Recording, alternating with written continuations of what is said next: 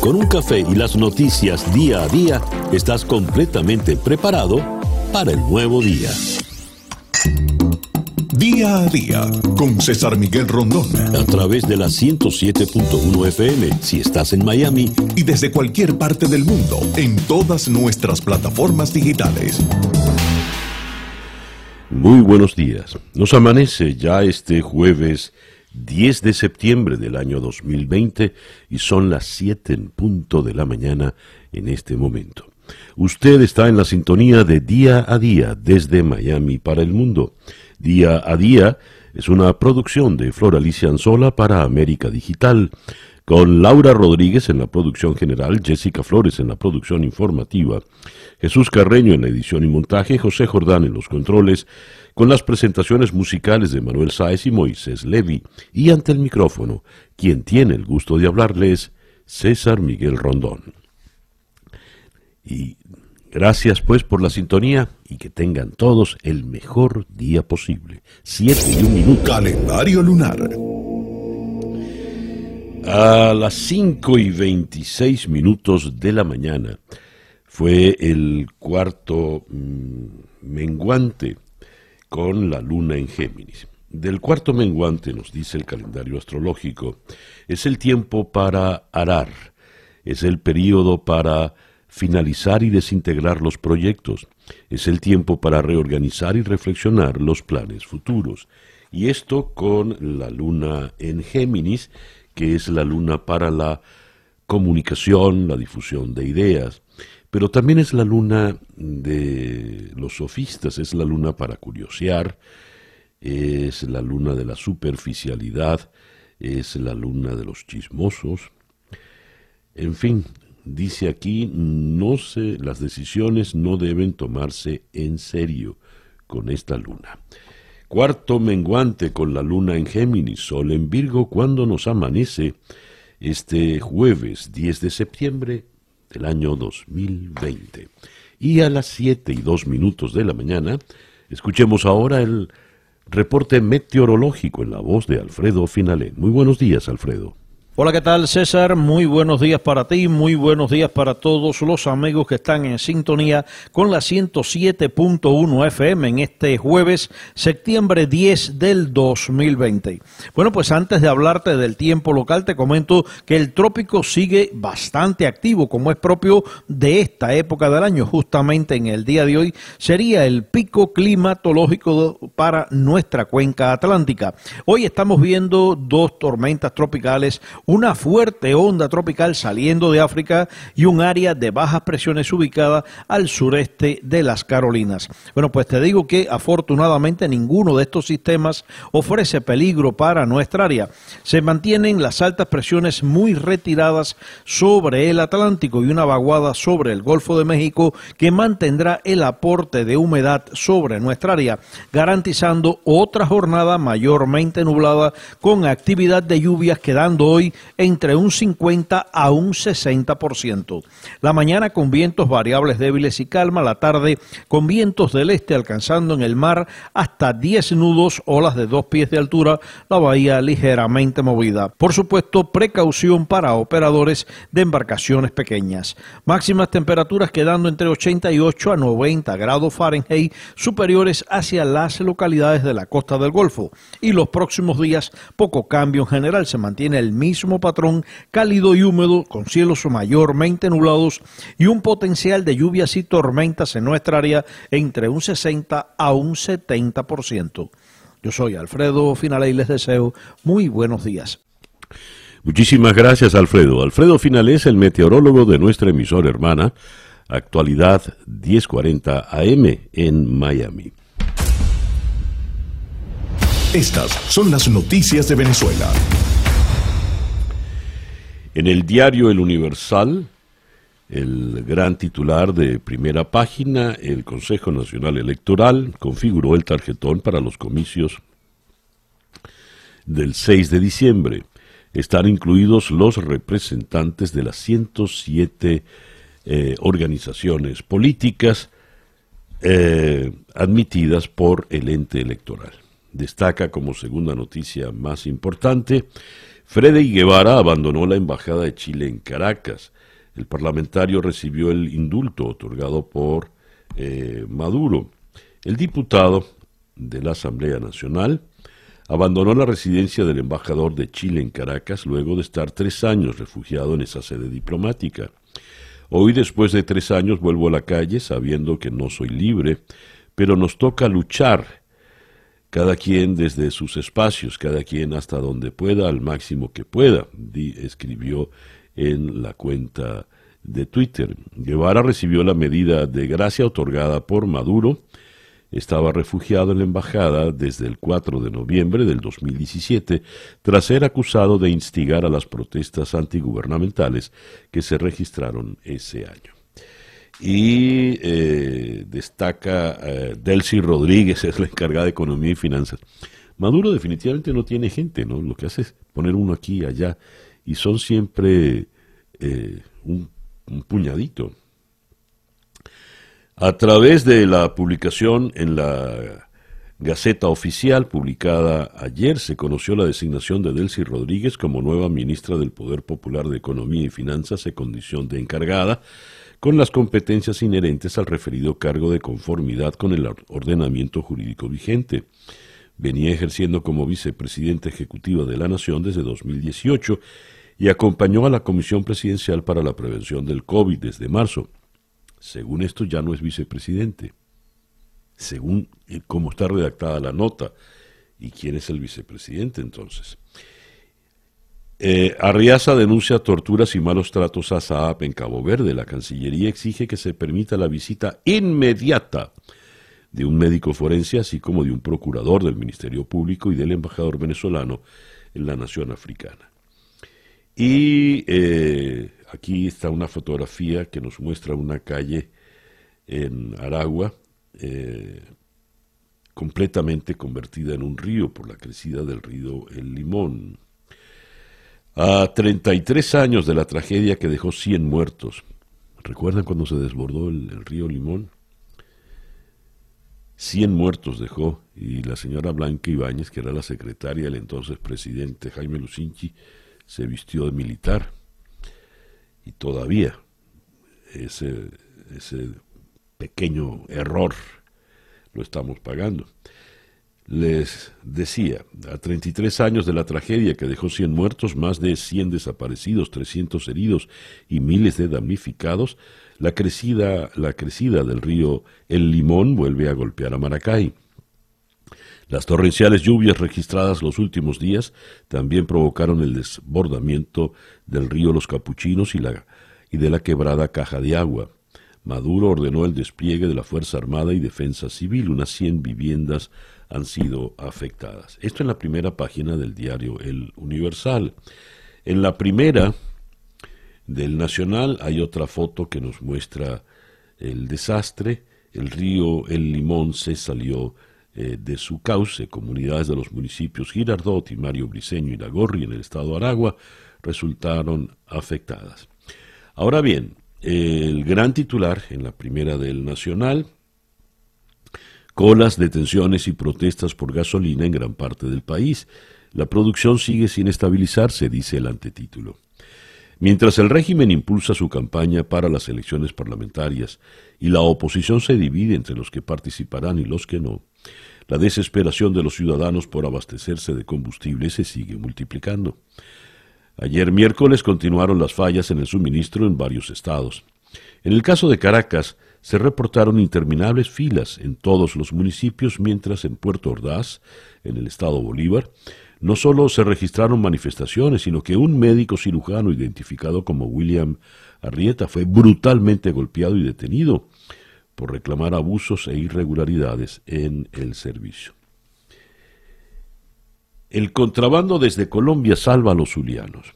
El país vecino se alimentó durante años de gasolina traficada desde Venezuela, pero las cosas cambiaron y la venta ilegal se ha invertido debido a la dramática escasez de combustible. De no ser por eso, nadie en el Zulia rodaría. Esta es una muestra elocuente de la destrucción que ha llevado adelante eh, el chavismo y el madurismo. Éramos el país con la gasolina más barata, se contrabandeaba a Colombia y eso producía una inmensa cantidad de dinero sucio. Ahora la gasolina viene de allá para acá. Aquí también se ocupan de Alex Saab. Cabo Verde sugiere que Alex Saab se automutila. La Procuraduría General del país africano hizo una visita sorpresa a la cárcel donde se encuentra el empresario y testaferro. No encontró pruebas de sus denuncias de tortura, sin embargo, le decomisaron un objeto que supuestamente usó para hacerse daño. Eh, una buena noticia magnífica. Rubén Limardo fue exaltado al Salón de la Fama de la Esgrima Mundial, bien por el campeón olímpico. Y está una fotografía de Freddy Guevara que sale muy sonriente a la calle. En la calle tres años después, pero tardó mucho en salir a la calle. En cambio, los que estaban en la cárcel, tan pronto pudieron, salieron. Ya hablaremos de eso. Eh, dice Freddy Guevara, hoy después de tres años vuelvo a la calle sabiendo que no soy libre, pero nos toca luchar. Aquí hay algo contradictorio. ¿Por qué tardó tanto en salir a la calle? Porque teme estar en la calle y los que estaban en la cárcel porque sí salieron inmediatamente. Pero me toca luchar. Es decir, cuando estaba allá adentro no luchaba. Así como decidieron meterme en esa lista hoy me, que hoy me permite salir a la calle, el día de mañana puede cambiar por cualquier razón, porque en Venezuela no hay Estado de Derecho. Eh, me da mucho más miedo que Venezuela se quede condenada a esto. Por eso salió a, a pesar de que tiene miedo. En fin. No le dio ni una palabra de gratitud a, Capriles, que por lo visto fue el que logró salir. Una actitud muy distinta a la que han evidenciado otros compañeros de, partido de él, de Voluntad Popular, que han declarado de manera distinta, Gilbert Caro, por ejemplo, o Roberto Marrero. En fin. Enfermeras venezolanas atrapadas entre el COVID-19 y la crisis económica. Este es un testimonio que viene publicado por la agencia Reuters. La enfermera venezolana Flor Pérez trabaja en un agotador turno de noche en un hospital infantil público, donde el coronavirus es un riesgo constante, y a cambio gana un salario mensual que apenas permite comprar alimentos para un día. Pérez, de 47 años, dice que de las ocho enfermeras que se supone deben estar en el turno de noche, ahora solo trabajan tres. El resto se ha ido del país o ha aceptado otros trabajos para ganar más dinero. Les cuento el día a día de una licenciada eh, de enfermería que lastimosamente a veces da dolor por el sueldo que estamos generando. Entre tres y medio a cuatro dólares es lo que gana ella por la guardia nocturna en el JM de los Ríos. Así las cosas. El reloj indica en este momento las 7 y 17 minutos de la mañana. Noticias de Latinoamérica. Comenzamos por Colombia, decenas de manifestantes que reclaman justicia en el caso del abogado Javier Ordóñez, que murió tras ser víctima de la violencia policial durante un arresto en Bogotá, se enfrentaron ayer con la policía en la calle donde estuvo detenido antes de ser llevado a un hospital. Al grito de asesinos, asesinos, unas 300 personas, en su mayoría jóvenes, lanzaron piedras, pintura y otros objetos contra el Comando de Acción Inmediata del barrio Villaluz, en el oeste de Bogotá, al que estaban asignados los dos policías implicados en el hecho. En Buenos Aires, las protestas las encabezan los policías. Las protestas, decenas de patrullas de policías protestan en la Casa Presidencial. La protesta de la policía de la provincia de Buenos Aires, el distrito más rico y poblado de Argentina, en reclamo de mejores salarios, escaló ayer luego de dos días de actos y marchas en diversas ciudades, a la espera de una propuesta que mejore sus condiciones de trabajo en momentos de alta preocupación social por la creciente ola de inseguridad. La manifestación de los policías llegó al mediodía hasta las puertas de la residencia presidencial de Alberto Fernández, en Olivos, con decenas de patrullas y policías en fila estacionadas frente al lugar, mientras cientos de efectivos protestaban con pancartas y cánticos. En Paraguay, perdonen, las autoridades informaron la desaparición del ex vicepresidente Oscar Denis en una zona cercana al lugar donde hace una semana se dieron dos enfrentamientos entre las fuerzas de seguridad y la guerrilla Ejército del Pueblo Paraguayo, EPP, en el que murieron dos niñas de 11 años. La desaparición, que se investiga como un posible secuestro, provocó la interrupción de la sesión reservada en el Congreso cuando miembros del Ejecutivo informaban a los legisladores de ese operativo en el que fallecieron las menores. Eh, tenemos en Lima la, cuatro grupos parlamentarios presentaron ayer una moción de censura contra la ministra de Economía y Finanzas, María Antonieta Alba, después de haberla interpelado en el Pleno del Congreso por su presunto mal manejo de los recursos del Estado durante la pandemia del COVID. Bolivia alcanzó un déficit de más de 2.800 millones de dólares en el primer semestre del año, una cifra que estaba prevista para todo el año y que el gobierno interino optó por financiarla con créditos internos y externos. Eh, también tenemos acá, México notifica 647.507 contagios y 69.095 decesos por COVID-19. Y para tratar de eh, calmar las protestas de la policía en Buenos Aires, el gobierno de Alberto Fernández anunció que la nación le sacará un punto de la coparticipación federal a la ciudad, unos 45 millones de pesos para financiar el aumento salarial que reclama la policía bonaerense.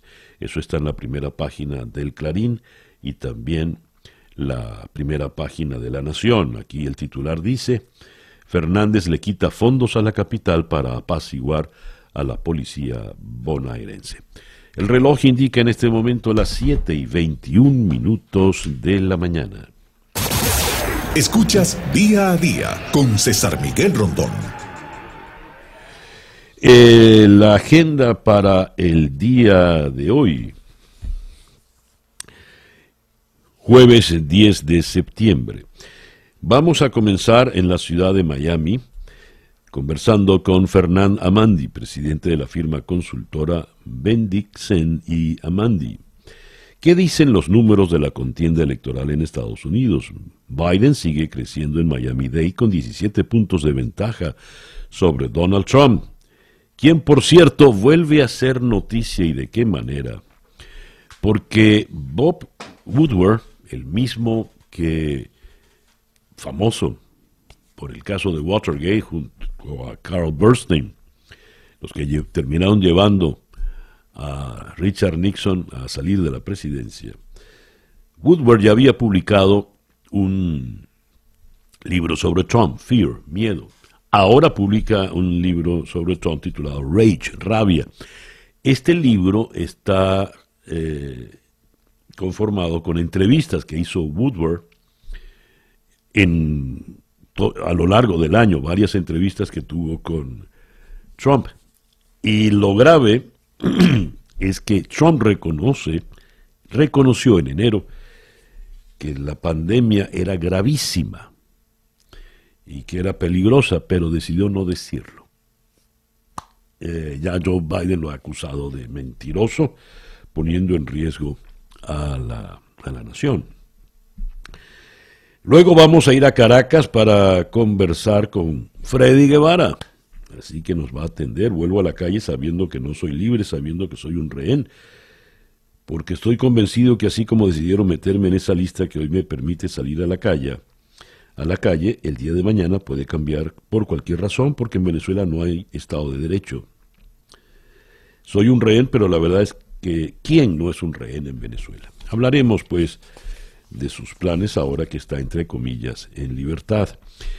De allí vamos, de Caracas, vamos a bajar en la geografía. Perdón, es que algo me, me ocurre.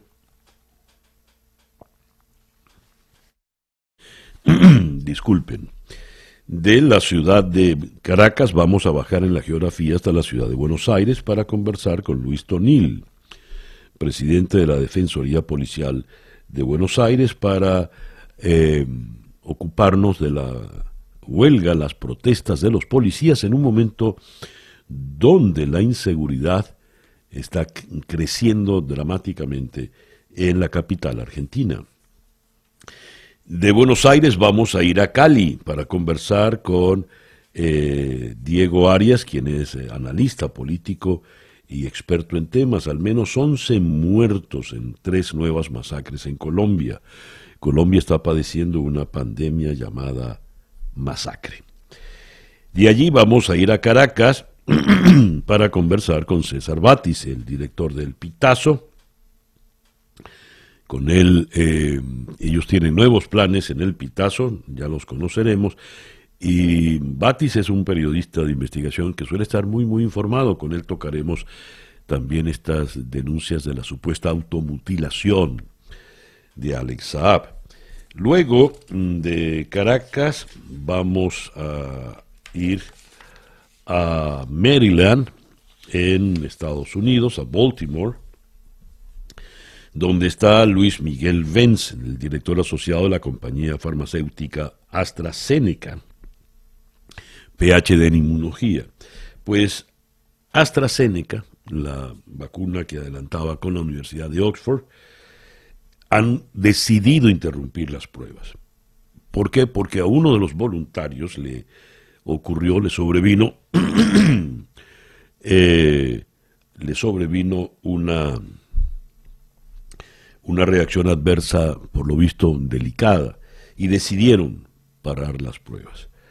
De manera que no está fácil el camino de la vacuna y con el doctor Vence, Vence le abundaremos en esto. Esta pues es nuestra agenda para el día de hoy, jueves 10 de septiembre del año 2020.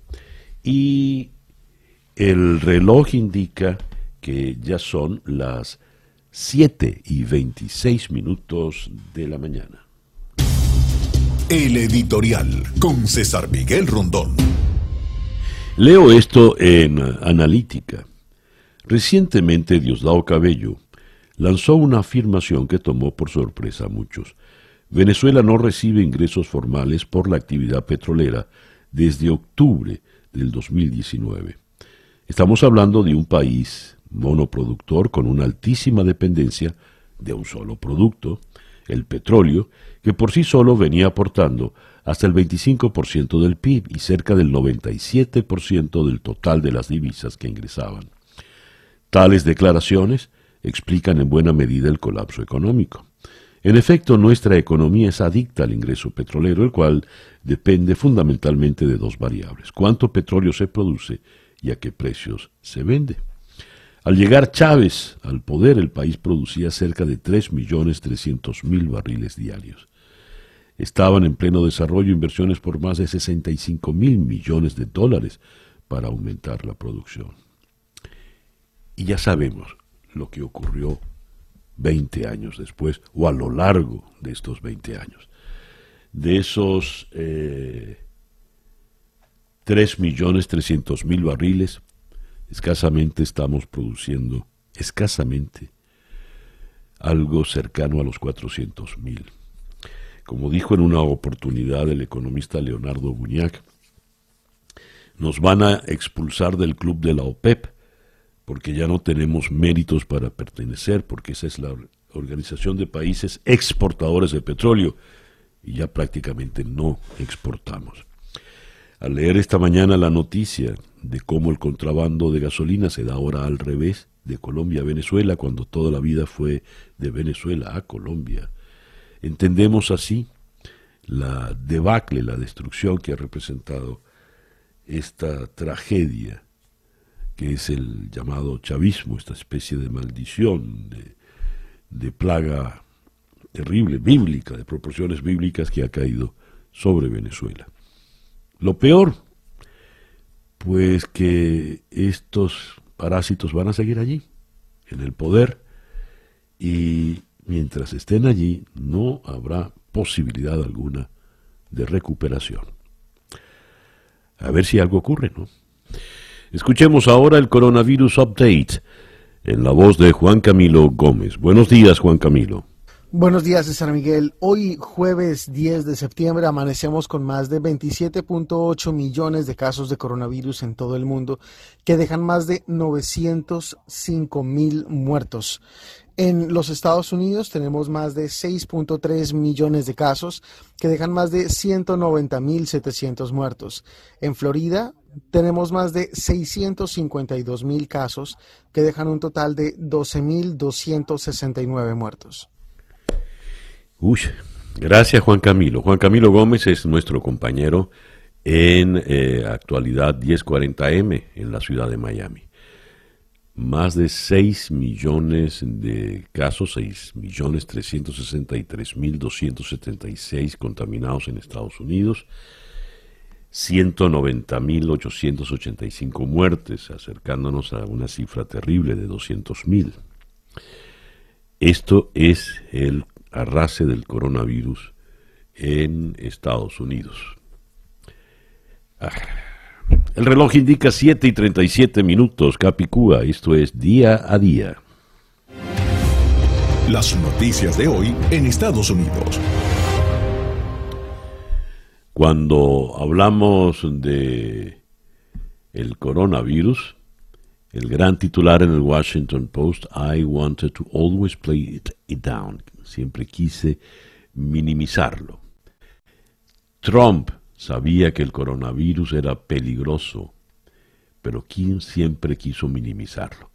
Es la confesión que le hizo Donald Trump, el propio Trump, hablando en primera persona al periodista Bob Woodward, que acaba de publicar un segundo libro sobre Trump, Rage, Rabia. Y aquí viene esta confesión muy, muy grave. El diario The New York Times también eh, le dedica a esto el gran titular de esta mañana. Trump admite que minimizó la amenaza del virus. En febrero sabía que esto era algo mortal. Leo esta reseña de Noticias Telemundo. El prestigioso periodista Bob Woodward publica un libro de conversaciones en el que el presidente afirma que desde enero conocía la gravedad de la pandemia, aunque lo negó en público. Habla de su relación idílica, idílica, con el dictador de Corea del Norte, Kim Jong-un, y revela que Estados Unidos cuenta con un nuevo sistema nuclear ultra secreto. Esta va a ser la mayor amenaza para la seguridad nacional de su mandato, le advirtió le advirtió su asesor Robert O'Brien sobre el coronavirus en una reunión en el despacho oval de la Casa Blanca el 28 de enero, según admite Donald Trump en la entrevista con Bob Woodward. Va a ser lo más duro a lo que tendrá que hacerle frente, dijo O'Brien. Eh, su número dos, Matthew Pottinger, añadió que tras hablarlo con China, era evidente que esta emergencia sanitaria estaba a la par de la gripe de 1918 que acabó con la vida de cerca de 50 millones de personas en todo el mundo. Pero desde el primer momento Trump optó por restarle importancia a la pandemia en sus comparecencias públicas, comparándola con una gripe común o asegurando que desaparecería en el verano y que estaba completamente bajo control. Sin embargo, en privado admitía lo contrario, solo con respirar el aire, así es como se contagia, le confesó el propio Trump a Woodward el 7 de febrero. Es muy complicado, es muy delicado y es mucho más letal que una gripe fuerte. Es algo mortal, como dice el The New York Times, it's a deadly stuff. Pues esto es eh, peligrosísimo para el presidente Trump en plena campaña electoral porque recordemos que para buena parte de la población que le adversa, de la población americana, le adversa precisamente por el mal manejo de la pandemia. Y ya eh, Joe Biden, pues, ha arremetido duramente contra eh, el presidente Trump porque, pues evidentemente le dicen, nos mintió, le mintió a todos los eh, americanos. Eh, la Casa Blanca, por lo pronto, ha negado que Trump hubiese actuado incorrectamente. Kayleigh McNeely, la secretaria de prensa, le dice a los periodistas, el presidente estaba expresando calma, nunca le ha mentido al público estadounidense. Es el presidente más transparente de toda la historia.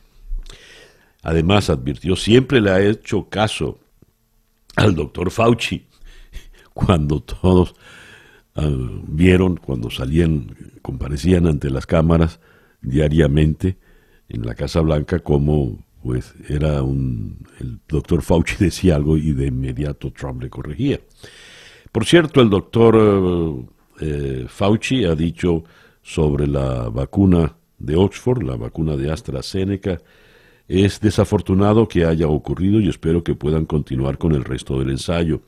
Pero no se sabe, necesitan investigar más. Esto con relación a la pausa que puso AstraZeneca en el proceso de la vacuna luego de que uno de los voluntarios se viera severamente afectado. Y eh, tenemos una otra noticia que se lleva centimetraje importante en, la primera página del The New York Times. El jefe de seguridad fue obligado a silenciar datos importantes. La reseña de AP desde Washington dice, un funcionario del Departamento de Seguridad Nacional dijo en una denuncia de informante dada a conocer ayer que fue presionado por sus superiores para que suprimiese hechos en los reportes de inteligencia que el presidente Trump pudiera considerar inaceptables, incluyendo información sobre interferencia rusa en la elección y la creciente amenaza representada por los supremacistas blancos. El funcionario Brian Murphy dijo que altos funcionarios del Departamento de Estado le presionaron también para alterar reportes que reflejasen los objetivos de políticas del gobierno y que fue degradado por negarse a hacerlo y por presentar quejas internas sobre esa conducta. Murphy, exagente del FBI y eh, antiguo miembro del Marine Corps, fue destituido como principal subsecretario adjunto en la Oficina de Inteligencia y Análisis busca ser restituido en una queja presentada ante la oficina del inspector general del Departamento de Seguridad. El representante demócrata Adam Schiff, que preside la Comisión de Inteligencia de la Cámara Baja, eh, dio a conocer la queja eh, y dijo esta queja contiene acusaciones graves y perturbadoras. El reloj indica en este momento 7 y 44 minutos de la mañana. La información del mundo día a día. Boris Johnson defendió su nuevo proyecto de ley del mercado interior del Reino Unido ante las críticas de la Unión Europea y los gobiernos autónomos británicos de que vulnera las disposiciones del acuerdo del Brexit. En una intervención en la Cámara de los Comunes, Johnson dijo que el texto presentado en la Cámara Baja es una red de seguridad necesaria para proteger al país de interpretaciones extremas o irracionales del protocolo relativo a Irlanda del Norte. Como bien han dicho, eh, en Europa se niega a cumplir el acuerdo que él mismo, Boris Johnson, firmó a comienzos de este año el presidente del Parlamento Europeo le recordó que los pactos hay que cumplirlos, hay que honrarlos.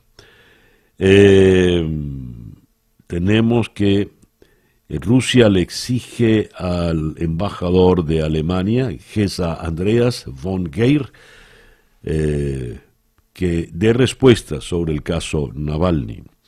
El Ministerio de Exteriores de Rusia convocó al embajador de Alemania en Moscú, Ges Andreas von Geir, para protestar por las declaraciones de Berlín sobre el envenenamiento del líder opositor ruso Alexei Navalny y exigir información sobre los análisis efectuados al activista. Se le extendió al embajador una protesta decidida debido a las acusaciones infundadas y el ultimátum hecho por el gobierno federal de Alemania a Rusia a raíz de la enfermedad y hospitalización del ciudadano ruso Alexei Navalny, según declaró la entidad diplomática. Ayer se cumplió un mes desde que en Bielorrusia estallaran las protestas contra Alexander Lukashenko, a quien acusan de haber manipulado los comicios que supuestamente le dieron la victoria el pasado 9 de agosto con 80% de los votos. Su adversaria, la candidata de la oposición unificada Svetlana Tijanovskaya, según la Comisión Electoral, se quedó apenas con el 10% de los votos. Las movilizaciones, sin embargo, continúan día a día, un mes entero, pero Lukashenko sigue firme en su intención de no ceder. Cuenta con todo el apoyo de Vladimir Putin, que le ha prometido enviar fuerzas policiales. Citada en la primera página del país de Madrid, la premio Nobel Svetlana Alexievich dijo que es de terror la represión eh, que ejerce el régimen de Lukashenko en Bielorrusia. La escritora, que ha recibido amenazas, lamentó la enésima detención de un líder opositor. Nos vamos quedando indefensos, dijo la premio Nobel. Eh, por otra parte, tenemos eh, esta noticia, casas chinos fueron perseguidos por aviones de guerra de Taiwán luego de que violaran el espacio aéreo. La tensión aumenta en el estrecho de Taiwán luego de que un número no confirmado de casas Su-30 y J-10 enviados por el régimen chino violaran el espacio aéreo de la isla y fueran perseguidos y expulsados por jets de combates enviados por Taipei. Los aviones de guerra chinos irrumpieron en la zona prohibida por el sudeste de Taiwán, lo que encendió las alarmas y la inmediata respuesta del gobierno democrático conducido por Tsai Ing-wen. El Ejército Popular de Liberación accionó la irregular misión luego de ejercicios militares realizados por la isla que China no reconoce como independiente y reclama como propia. Un pleito de más de eh, ya 70 años. Cerramos eh, la información internacional. Eh, Francia, el primer ministro da negativo por COVID-19, pero se confina una semana de forma voluntaria. Hablamos de Jean Castex, primer ministro francés. Tengo acá este texto que publica Telemundo. Miami, el presidente de los Estados Unidos y candidato a la reelección, Donald Trump, está 17 puntos por detrás del candidato demócrata Joseph Biden en una encuesta en el condado de Miami-Dade que fuera publicada antier. Pero tiene más simpatías entre los hispanos y puede ganar el estado de Florida como lo ocurrió en el 2016. El sondeo de la empresa Bendixen y Amandi International y el diario Miami Herald le dan a Biden 55% de la intención de voto y a Trump 38% con un margen de error de más o menos 4,4 puntos. En la línea telefónica está precisamente el presidente de esta firma encuestadora, Bendixen y Amandi, el señor Fernand Amandi. Señor Amandi, muy buenos días. Señor Rondón, el placer es mío estar contigo y tus radios escuchas esta mañana, un poquitico mojada acá en el sur de la Florida. así es.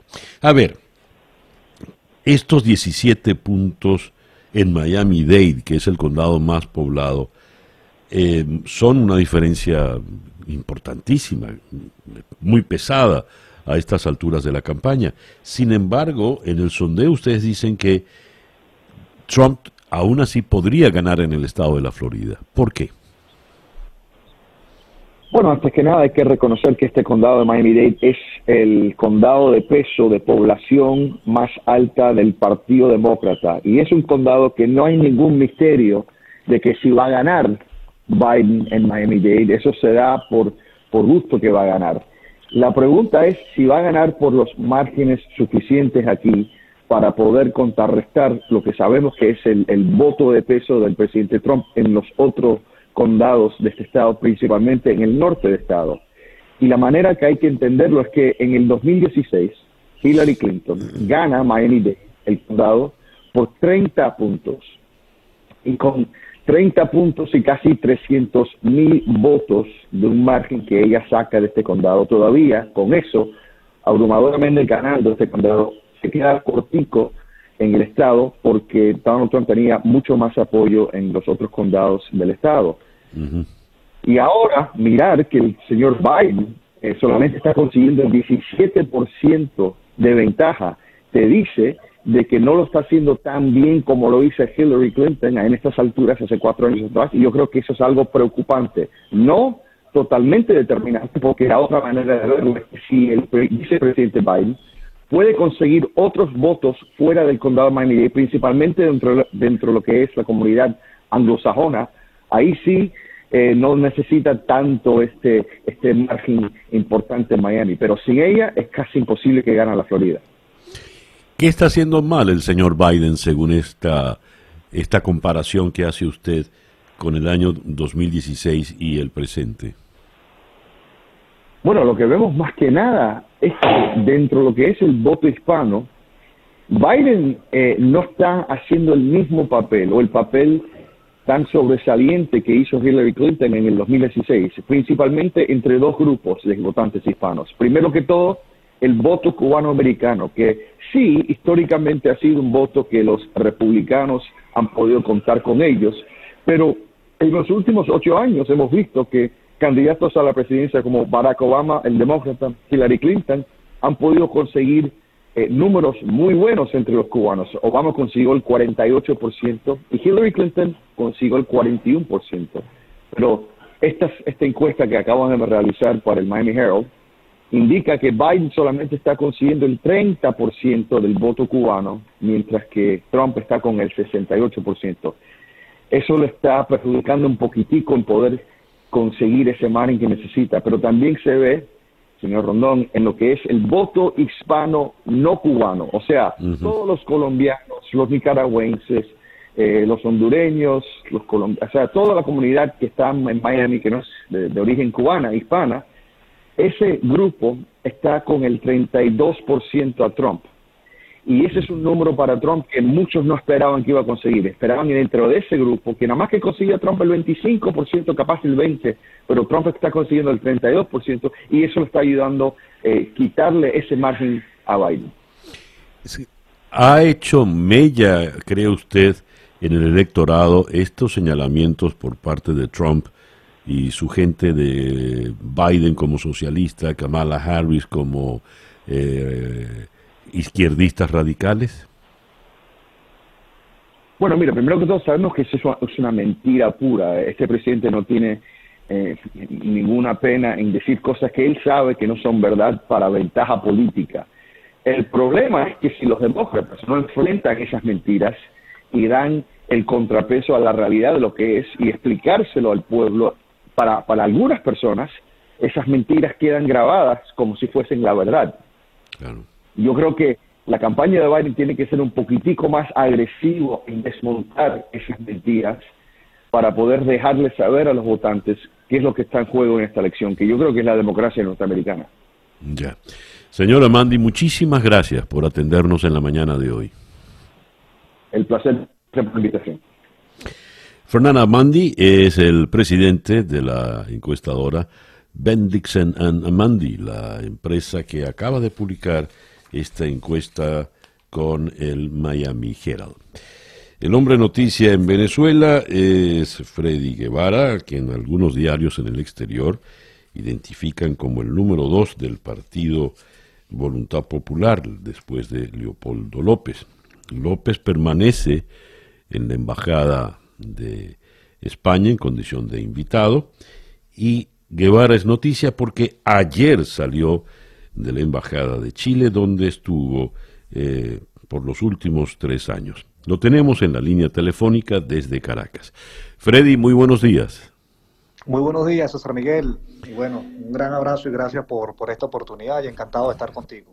Gracias a ti por atendernos y felicitaciones pues por estar de nuevo en la calle en libertad entre comillas, como en definitiva están todos los venezolanos, ¿no? Así es, libertad condicional porque bueno, en Venezuela no, no, hay Estado de Derecho, ¿no? Sí. Freddy, ¿le puedes bajar un poquito al receptor que tienes ahí cerca? Que estamos teniendo. Ajá, muy bien. Sí, sí, sí, ya perfectamente. Eh, Freddy, ¿por qué tardaste en salir de la Embajada de Chile? Mira, básicamente fueron tres cosas, ¿no? Eh, primero, me cayó de sorpresa, ¿no? Yo ni siquiera estaba entre los rumores, porque se veía rumores de que eh, parte de las negociaciones que estaban haciendo algunas personas con la gente del régimen incluía liberaciones, etcétera, eh, y yo ni siquiera estaba en los rumores. Incluso, más bien habían dicho que era una de las personas que estaban vetadas. Entonces, de por sí eso me, cayó de sorpresa, ¿no? No tenía nada pensado qué hacer, ¿no? Y eso implica cosas logísticas, un, tema capaz muy, básico, pero ni siquiera tenía dónde vivir o dónde dormir ese día. mi familia estaba casi toda fuera del país y, bueno, tenía complicaciones logísticas. Obviamente esa no fuera la, más importante, pero lo, pongo como uno de los elementos.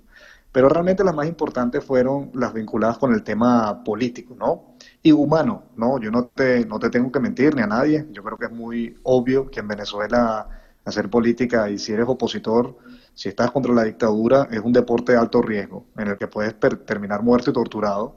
Y yo no confío en la dictadura, yo creo que nadie confía en la dictadura, y todos sabemos que esta supuesta liberación, bueno, el día de mañana puede cambiar por cualquier eh, voluntad, ¿no? Entonces, bueno, uno estuve pensando, esto es una trampa, es porque quieren que salga y me, agarran, es porque también lo estaba pensando, ¿no? Y decía, bueno, esto tiene que ver con, eh, quieren obligarnos a ser candidatos, yo por eso, entre otras cosas, quería esperar también que pasase el proceso de, ¿cómo se llama?, de las inscripciones de, para el fraude.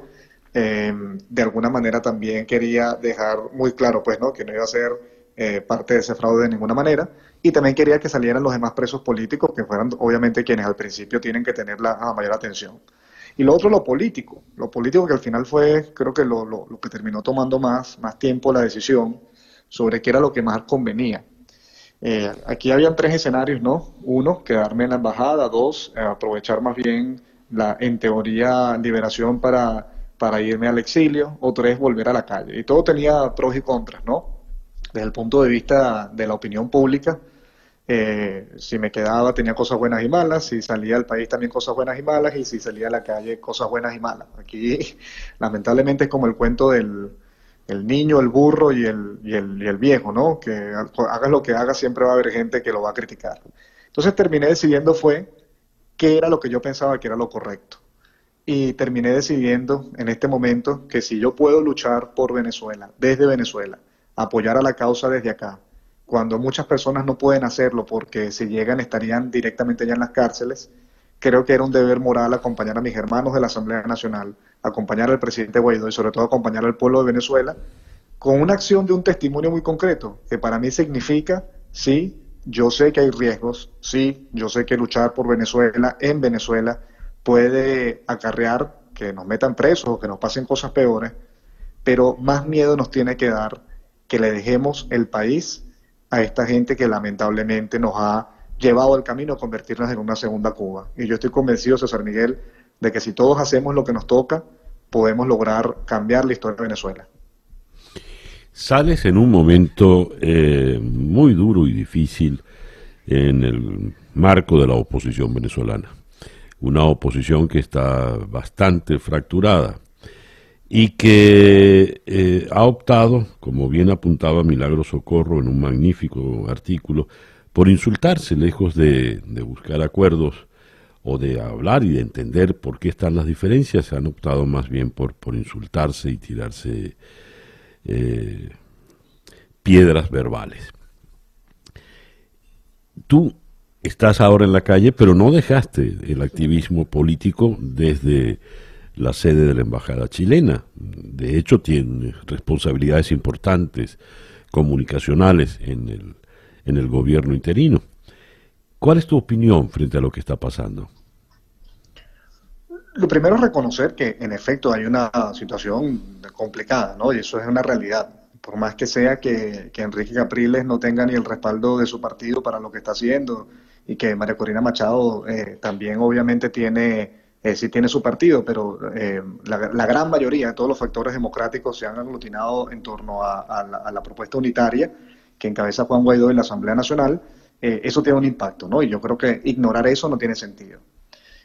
lo segundo que quisiera decir es que yo, yo sí creo que el presidente Guaidó ha sido muy cuidadoso y muy claro en su mensaje y él no ha participado en ninguno de estos temas. Eh, tal vez otros, hasta yo mismo, sí hemos caído en eso, pero el presidente Guaidó yo creo que ha tenido mucha, mucho tino y mucha responsabilidad histórica, diciendo frases muy claras como que la gente, bueno, no quiere vernos peleando entre nosotros, sino peleando con la contra la dictadura, y afirmando que él siempre tendrá los brazos abiertos y hará el esfuerzo para tratar de reagrupar a quienes hoy en día no están en este espacio, empujar en una misma dirección. Y lo tercero es que sin lugar a dudas yo creo que el mayor problema es, tal vez la palabra no es comunicacional, sino lo que genera la comunicación en el pueblo y en la comunidad internacional, y es desánimo y confusión. Aquí nosotros nos toca responder con dos elementos. Primero, con propuesta y con acción. Y yo creo que en ese sentido el presidente Guaidó con la Asamblea, los 37 partidos que, participan en el Pacto Unitario, eh, han planteado pues un camino en el cual hay una visión de no rendirnos y de avanzar en una lucha que involucra la movilización y la participación del pueblo. Pero en segundo lugar también dimensionar, creo yo, ¿no? Insisto, sin desmeritar y sin pensar que eh, el impacto que ellos puedan tener, porque estamos hablando de que Enrique Capriles fue dos veces candidato presidencial, eh, yo, no, yo no me atrevo a hablar de sus motivaciones ni nada, pero no se puede decir que es que es Luis Parra, no, no, no es algo así. Eh, eso tiene un impacto, sobre todo internacionalmente genera un impacto porque confunde, pero no podemos tampoco dejar de entender que, al final hay un asunto de instituciones y no personas, de organizaciones. Y 37 organizaciones políticas, la Asamblea Nacional, el presidente Juan Guaidó, que son los que tienen el reconocimiento y respaldo nacional e internacional, decidieron un camino. Y si algunas individualidades plantean, bueno, otra cosa, están en su derecho, pero la verdad es que no es lo democrático. Entonces nos toca avanzar empujar, no contribuir al conflicto, sino más bien que sea la propia gente y la dinámica política lo que termine impulsando cuál es la opción que se termine de consolidar en el panorama de las fuerzas democráticas. A ver, eh, Freddy, tú estás en este momento en la calle con esta libertad, entre comillas, gracias a Enrique Capriles o no?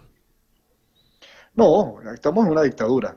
Eh, eh, y aquí Primero, tal vez esto no lo es un tema muy personal, no estoy gracias a Dios en, principio, pero en términos políticos, eh, Maduro es el que tiene las llaves de las celdas, eso es una realidad. Eh, él es el que decide y si le conviene a alguien lo hace. Es más, yo pregunto, esa, esa, esa libertad mía la pude haber conseguido yo hace tiempo, si yo hubiese dicho que no se reconoció el fraude constituyente o si hubiese dicho que iba a votar por Luis Parra. Entonces, aquí veámoslo de alguna manera. Eh, la verdadera voluntad de abrir y cerrar rejas o la verdadera decisión la tiene la dictadura. De hecho, eso es una dictadura.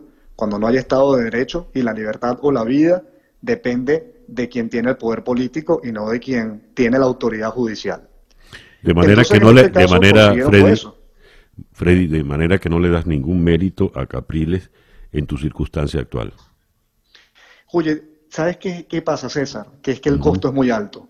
Yo no puedo hablar por los demás, por los presos políticos que están en situaciones peores que la mía. Pero cuando a uno lo negocian o uno es objeto de una negociación sin que le pregunten, en un plan en el que uno no forma parte, eh, a nivel personal yo pudiera decir que estoy mejor, pero el costo para Venezuela yo creo que no valía la pena. Entonces, la verdad es que yo hubiera preferido mil veces eh, que eso no hubiera ocurrido y que aquí en Venezuela no existiese ahorita este, este, este, esta confusión y ese desánimo que ha generado lamentablemente la posición de Enrique. A ver, eh, Freddy, eh, hubiese preferido, entiendo, seguir en la embajada, pero ¿el desánimo es por la posición de Enrique o por el desgaste que venía eh, acusando ya el gobierno interino? Y mira que he sido mm, tú lo sabes, pues un, partícipe militante de la causa del presidente Guaidó. Pero, pero me gustaría precisar, eh, porque el desánimo está allí, eso es evidente y es peligroso para la causa democrática. Pero ¿dónde está el origen del desánimo, a tu entender, Freddy? Yo creo que son dos, dos emociones diferentes. Antes de que pasara lo de Enrique, había un proceso de desesperanza y de frustración sin lugar a dudas.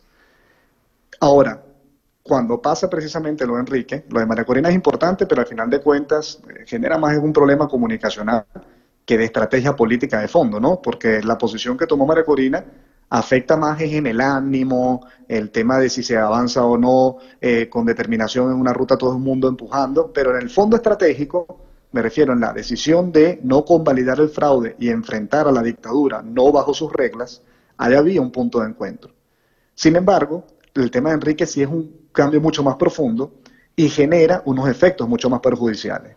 Entonces, aquí yo diferencio, no, no, sin minimizar lo anterior, ojo, que una cosa es la frustración, el desgano y el reclamo por los errores cometidos, por no haber podido avanzar, por las frustraciones naturales que genera esto, y otra cosa es la sensación de, bueno, esto se, se dividió, que es la, lo que ocurre adicionalmente con lo de Enrique.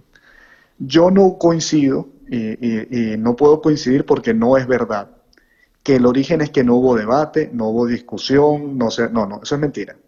En todos los partidos políticos se dio el debate de qué hacer. Y Enrique Capriles participaba en el G4.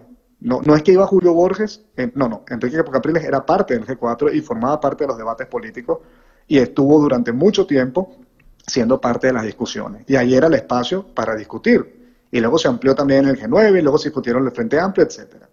Entonces, sí es cierto, obviamente, hay un caldo de cultivo, pero fíjate que al final de cuentas, en mi opinión, y es lo que hasta ahora hemos podido evaluar, yo creo que esto va a terminar fortaleciendo la posición unitaria de la Asamblea Nacional y el gobierno interino, porque al final de cuentas la gente ve que el otro camino no es un camino de lucha, sino un camino de sumisión y rendición, en el que básicamente te dicen que asumes que no vas a poder liberar o romper la reja y que lo que te toca entonces es mejorar las condiciones de la jaula. No pelear por abrir la reja, sino buscar más alpiste o más agua para todos los venezolanos que están encerrados en esta prisión que es Venezuela. Freddy, una última pregunta. Cuando dice si hubo debate, si hubo reunión, eh, acciones como el 30 de abril o la Operación Gedeón fueron discutidas en el seno de la oposición? Gedeón obviamente no, porque no fue algo nuestro, ¿no? Yo creo que ya está comprobado, lamentablemente hay quienes actores de nuestro propio lado insisten en que eso fue un tema, eh, coinciden en el régimen con ese discurso, ¿ah? Y yo creo que cuando un, vocero de, las fuerzas democráticas repite un discurso, no me refiero a ti, ojo, César Miguel, estoy hablando de actores políticos que, utilizan eso como argumentación, coinciden en un discurso, lo mismo que dice Maduro, hay que revisarse qué está pasando.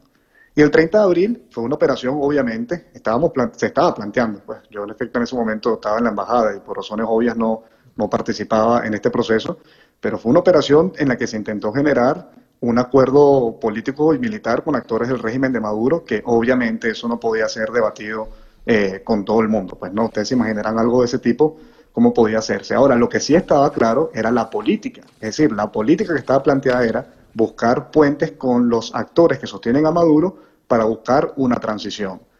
Eh, pretender que se va a llevar una acción de ese tipo o de cualquier otra cosa y debatirla con todos los actores políticos no es cierto, porque es que al final de cuentas, aquí hasta constitucionalmente, el que tiene la responsabilidad de hacer las acciones para llevar al país a unas elecciones presidenciales libres es el presidente Guaidó. Ah, con el soporte de la Asamblea Nacional, con los consensos políticos de lo que es una coalición como la que sostiene el presidente.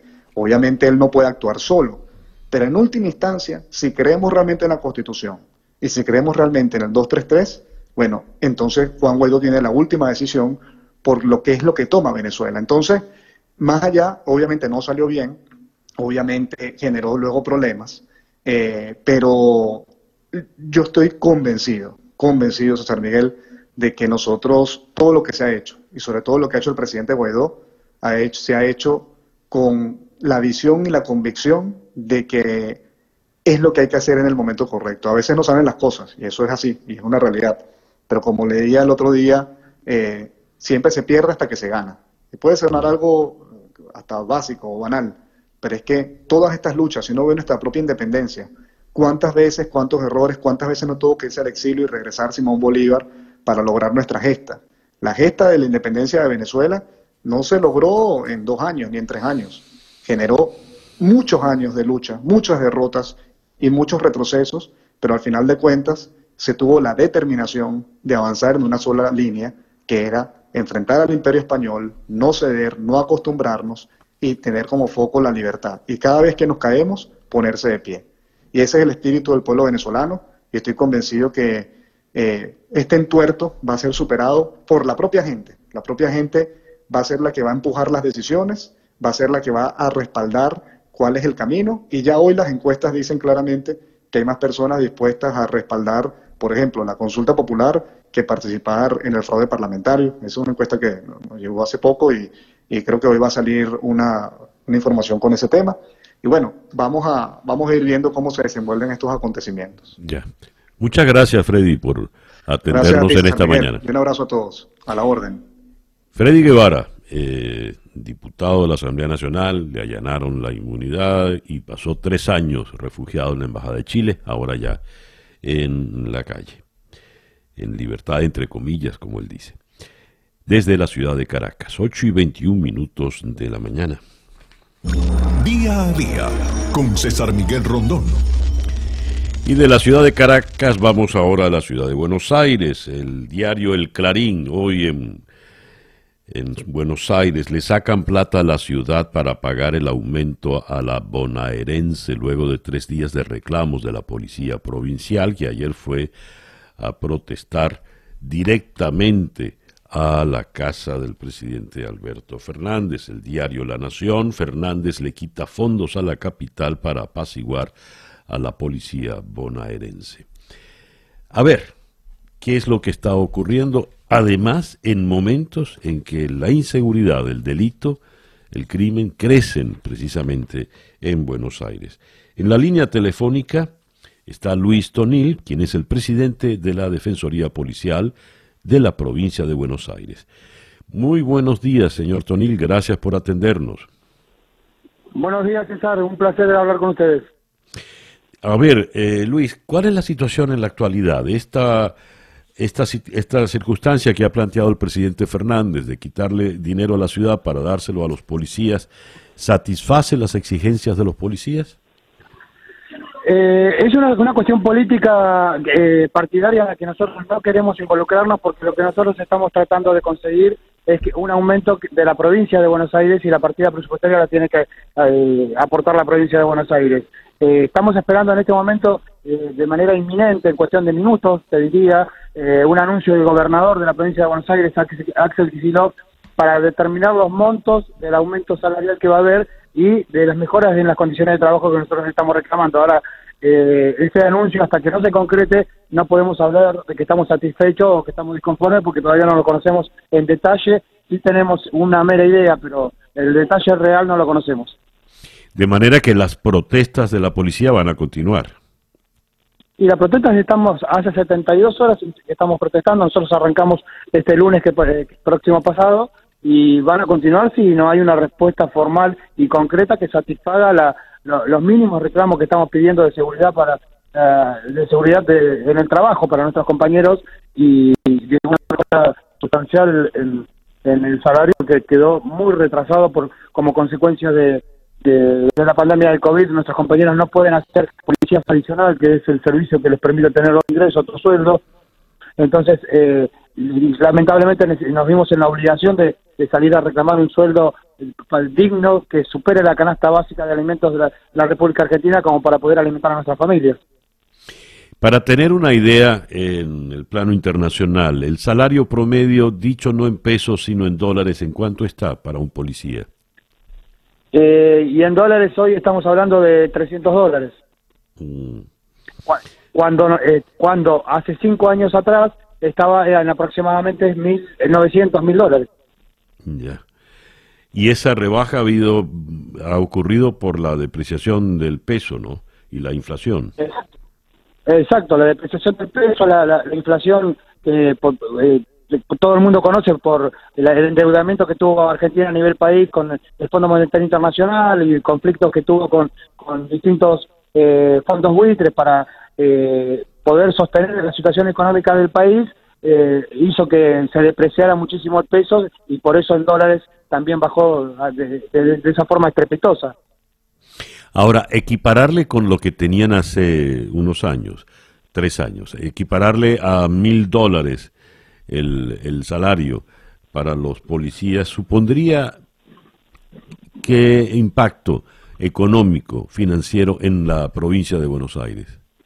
No, no, no, nosotros somos absolutamente razonables y entendemos la situación, y sobre todo con la pandemia que estamos padeciendo todo, todo el mundo, eh, de que es absolutamente imposible, es una utopía que nos paguen hoy 100 mil eh, dólares mensuales. Lo que sí estamos reclamando que se aproxime lo más que se pueda a 600 dólares.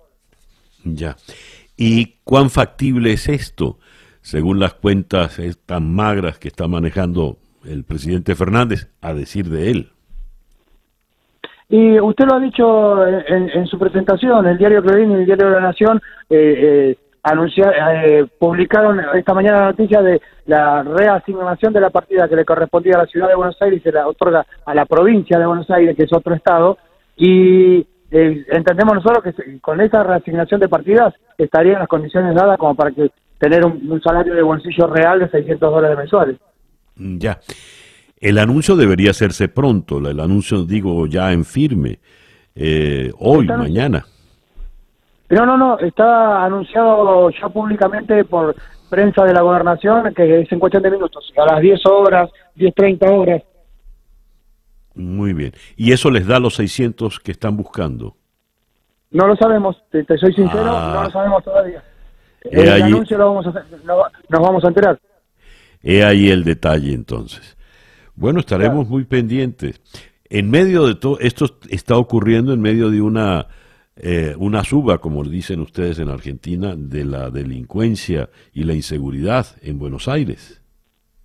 Por supuesto, totalmente.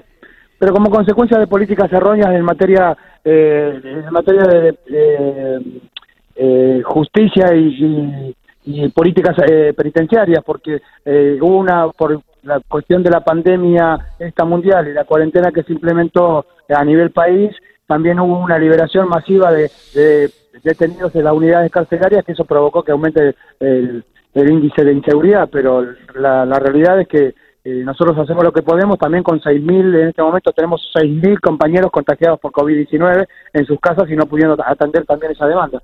se, hizo, se, hizo, una bomba eh, eh, bastante importante para, para, para poder manejar y desactivar. Ya.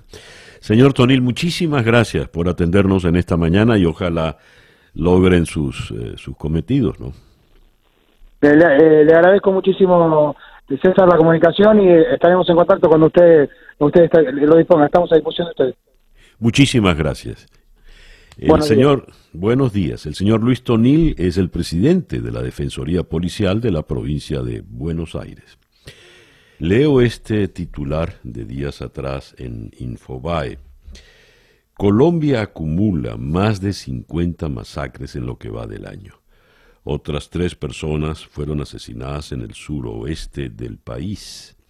Carlos Vela, alcalde de El Tambo en Cauca, reveló que los cadáveres fueron encontrados en la zona de Seguengue y tenían las manos atadas qué está pasando en Colombia, que padece ahora, como lo he leído en titulares, de otro tipo de pandemia llamada masacre.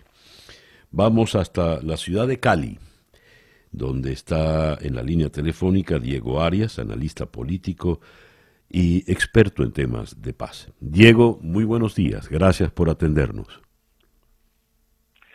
César, muy buen día para usted, para todo su equipo de trabajo y por supuesto para la amplísima audiencia a esta hora del día. Muchas gracias por la invitación.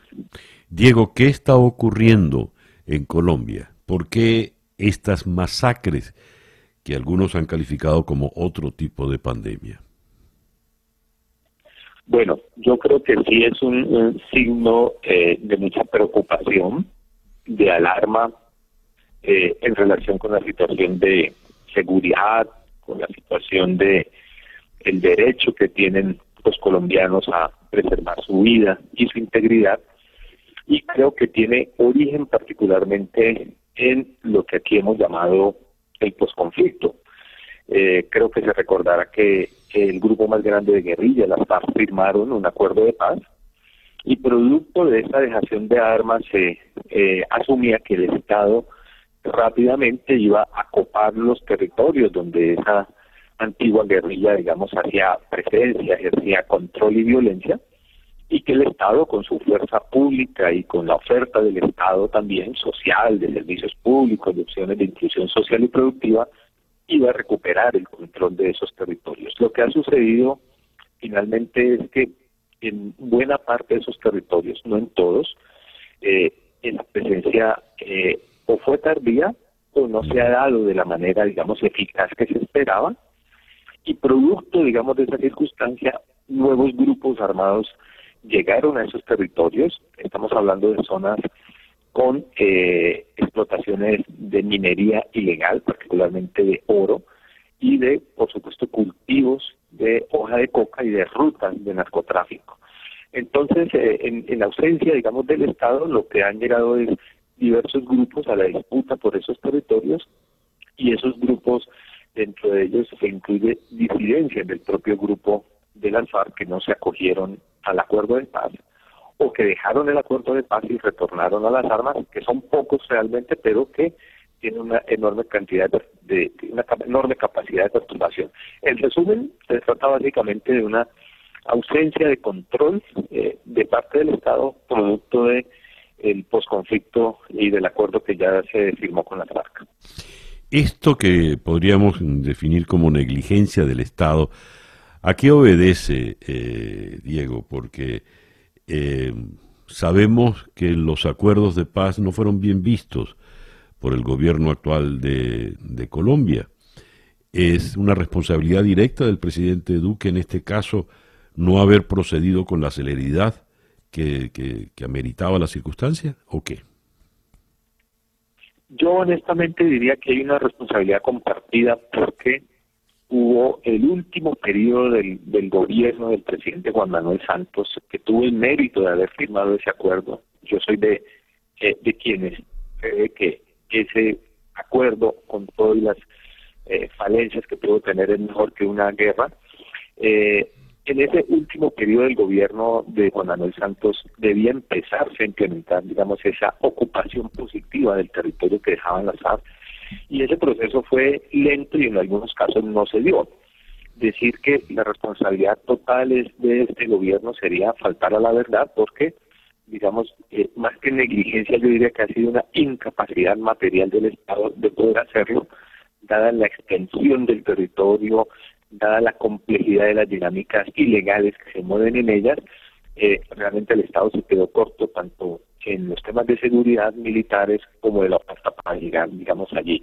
Por supuesto, yo creo que a este gobierno no le sirve señalar de que es una situación que se heredó del gobierno anterior, porque pues, los colombianos lo elegimos, lo elegimos justamente para que pues tomara las riendas del gobierno y resolviera los asuntos que hubiera que eh, resolver. Reitero, yo creo que más que negligencia, que se reconoce la necesidad de ese topamiento, ha sido una capacidad que no deja de ser lamentable eh, y que ojalá en el corto tiempo eh, el Estado redireccione, digamos, sus esfuerzos para asegurar ese, ese control. Antes, de alguna forma, para poner un ejemplo rápido, las comunidades lidiaban con un solo actor armado en el territorio, pero ahora en un escenario donde varios se disputan ese territorio, el tema de las masacres, las amenazas y el desplazamiento de población eh, se han incrementado.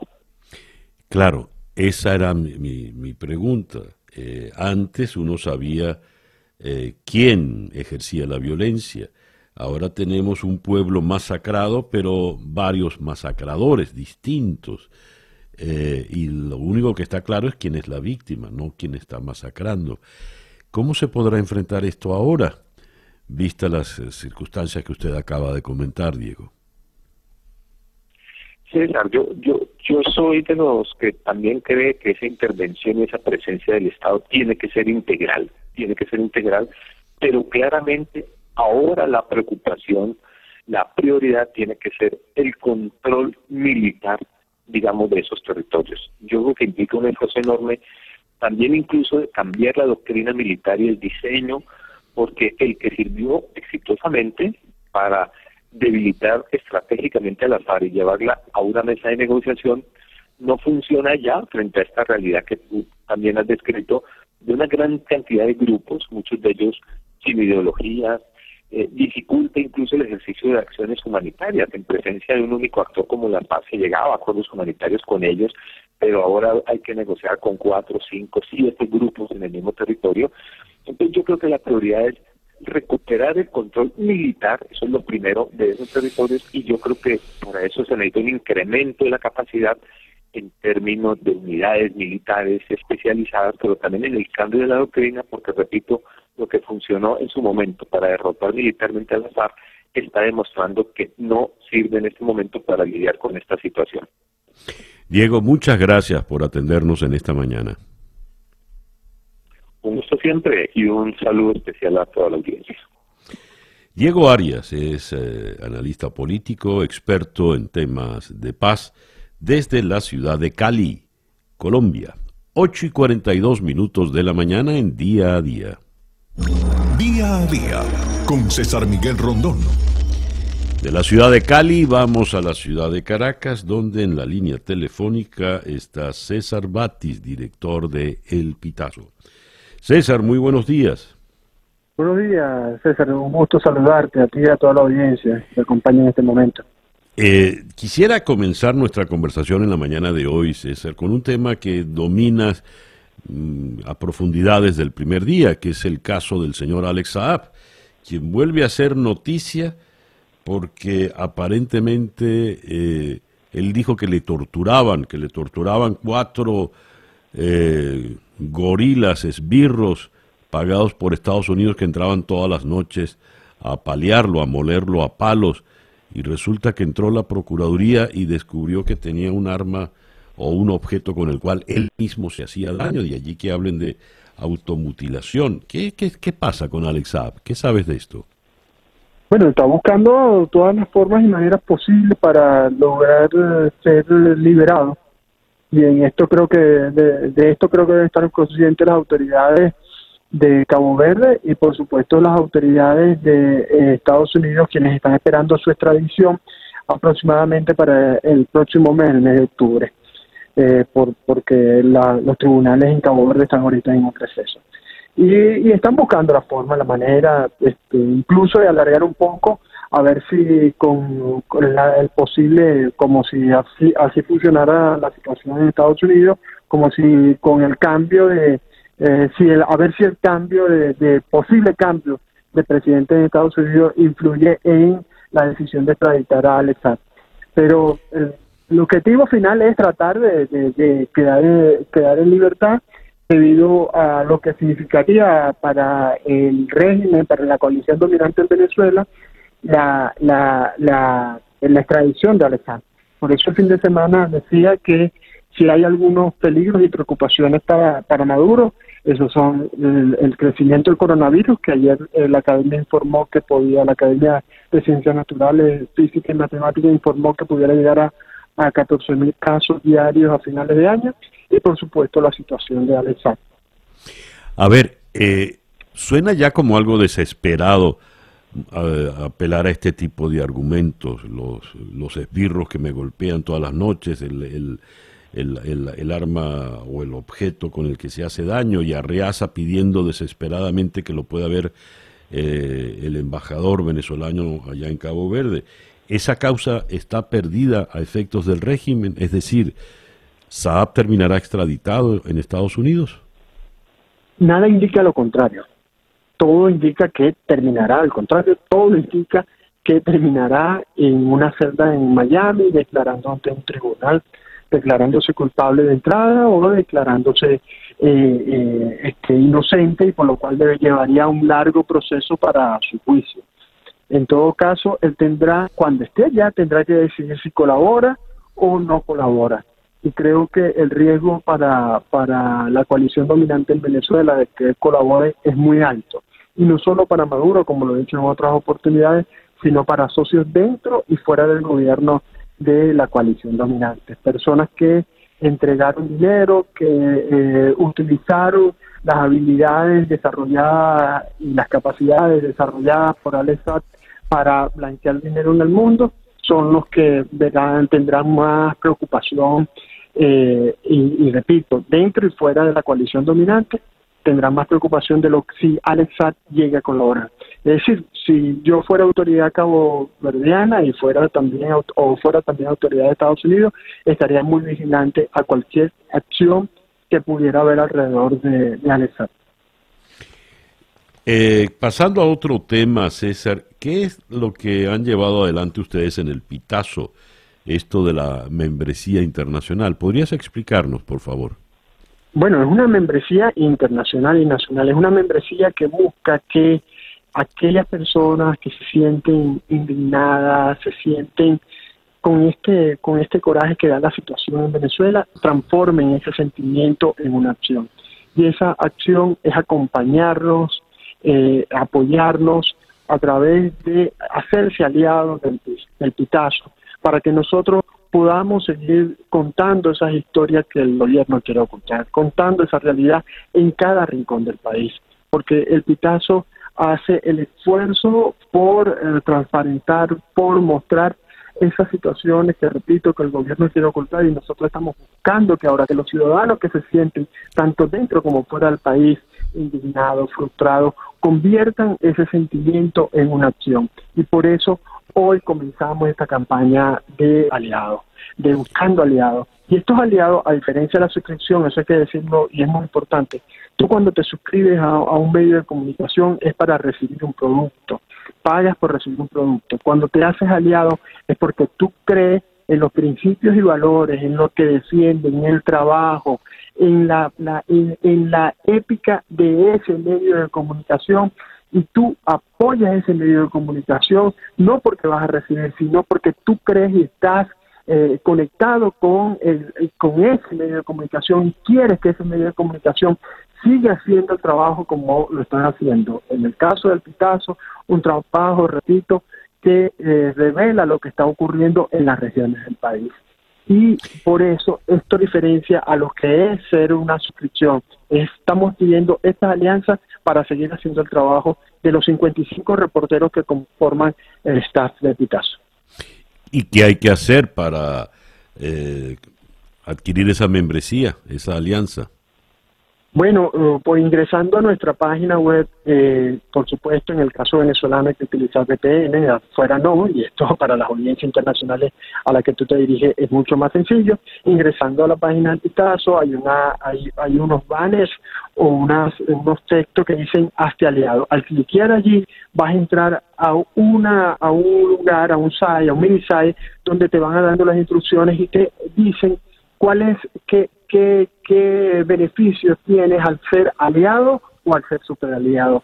Y decimos esto porque nosotros, aunque entendemos que esto no es una, y, lo, y afirmamos que no es una suscripción, eh, le decimos a las personas que quieran ser aliadas nuestras que van a tener acceso, o superaliados que van a tener acceso desde stickers, fondos de pantalla, invitación especiales a cursos, adelante, adelantos a, a informaciones, hasta por ejemplo, invitarlos a participar en la realización, en la concepción de eh, coberturas informativas, en, eh, en las reuniones del Consejo Editorial del Picasso, para que sean copartícipes de eh, la hechura del periodismo que este, llevamos en el Picasso. Éxito en la iniciativa, Tocayo. Muchas gracias por atendernos. Muchas gracias por atendernos. César Batis es el director de El Pitazo desde la ciudad de Caracas. 8 y 50 minutos. Día a día con César Miguel Rondón. De Caracas vamos a la ciudad de Gaither, supongo que se ha de pronunciar así, o algo parecido. En todo caso, esta ciudad de difícil pronunciación queda en el estado de Maryland, donde está en la línea telefónica el doctor Luis Miguel Vence, PhD en Inmunología y director asociado de la compañía farmacéutica AstraZeneca. Doctor Vence, muy buenos días, gracias por atendernos. Buenos días, César, ¿cómo está? Gracias, muy bien. Doctor eh, Vence, ¿qué ocurrió con la vacuna? ¿Por qué AstraZeneca eh, tuvo que interrumpir el, ensayo, el, desarrollo de la vacuna? Eh, lo que pasó fue que hubo una, una sola eh, reacción adversa a la vacuna. esto fue que a una persona, después de haberle administrado la vacuna, le dio una mielitis transversa. Entonces, ¿qué es eso? la, la mielina es una sustancia que recubre los nervios del cuerpo. La mielitis transversa da en la médula espinal y entonces eh, es cuando el sistema inmune ataca esa, ese cubrimiento de, de, los nervios, en este caso la médula espinal, y eso puede causar eh, eh, inconvenientes como dolor, debilidad muscular, parálisis algunas veces, pero generalmente las personas se recuperan de eso. Entonces, eh, esto es algo que siempre pasa en los eh, ensayos clínicos. Eh, como usted sabe, por, ejemplo, la vacuna del, contra la influenza que se da, se toma todos los años, es por la, la mayor parte bien aceptada por todo el mundo, pero hay una pequeña porción de la población muy, muy pequeña a la que puede ser adversa. Entonces, eh, esto es una vacuna que es completamente nueva, no hay, eh, no hay estudios eh, que, que, avalen cuál es la seguridad, por eso se están haciendo los ensayos clínicos. Y bueno, esta fue la, la, primera reacción adversa que ha habido. Hay que estudiarla, hay que ver si es posible saber qué fue lo que causó, qué característica del paciente causó esto, para así en el futuro poder estar preparado y, si es posible no administrársela a una persona que sea susceptible de que esto le pase de nuevo.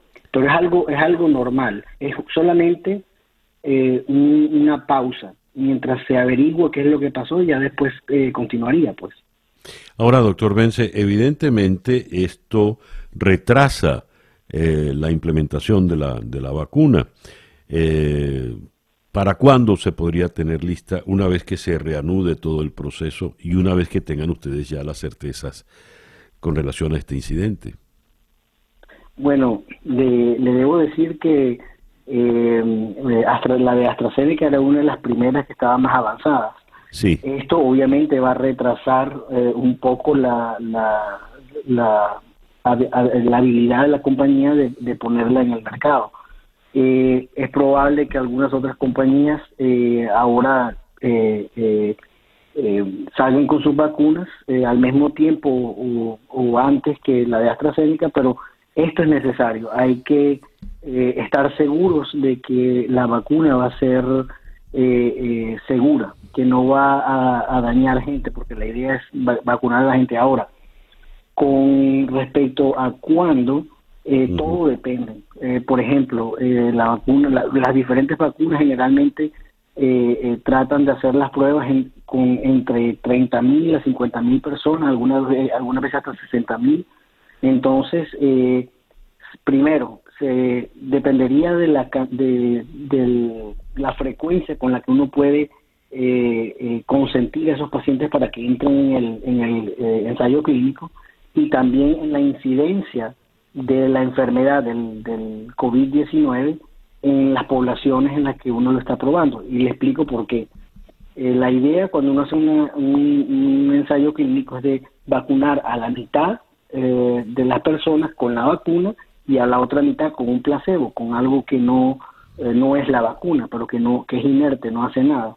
Entonces, uno tiene que esperar a que las, a las dos poblaciones les dé, se estén expuestas al virus que se enfermen, y o sea, que se enfermen o que, estén expuestas al virus, y entonces uno sabe que la vacuna eh, es eh, efectiva cuando el grupo control, el que le dieron la, lo que no era la vacuna, la, inerte, se enferma y la otra parte, la que le dieron la vacuna, no se enferma. Pero si la enfermedad no está en la población donde la está haciendo, el ensayo clínico, entonces se va a tardar más. Por eso es tan difícil eh, saber eh, cuándo va, va a, salir. Yo pensaría que finales de este año, eh, principios del año que viene, si no hay eh, eh, más, eh, más problemas, más reacciones adversas. Muy bien. Doctor Vence, muchísimas gracias pues por atendernos en la mañana de hoy. No hay, no hay problema. Gracias. El doctor Luis Miguel Vence es el director asociado de AstraZeneca. Nos habló desde Gatesburg, en Maryland. Y ya son las 8 y 56 minutos de la mañana. La sorpresa del iPod con César Miguel Rondón. Qué bonita sorpresa vino hoy, ¿eh? Nada menos que Juan Vicente Torrealba y su concierto en la llanura. Pues bien, así nos vamos eh, por el día de hoy.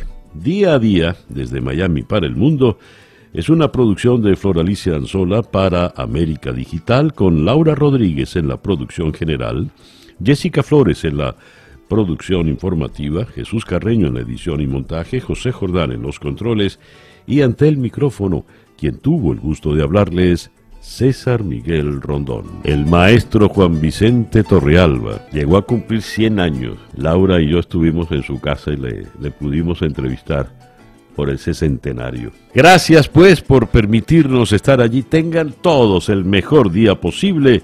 Y a las 8.58, para variar, Barbarita. Pitos.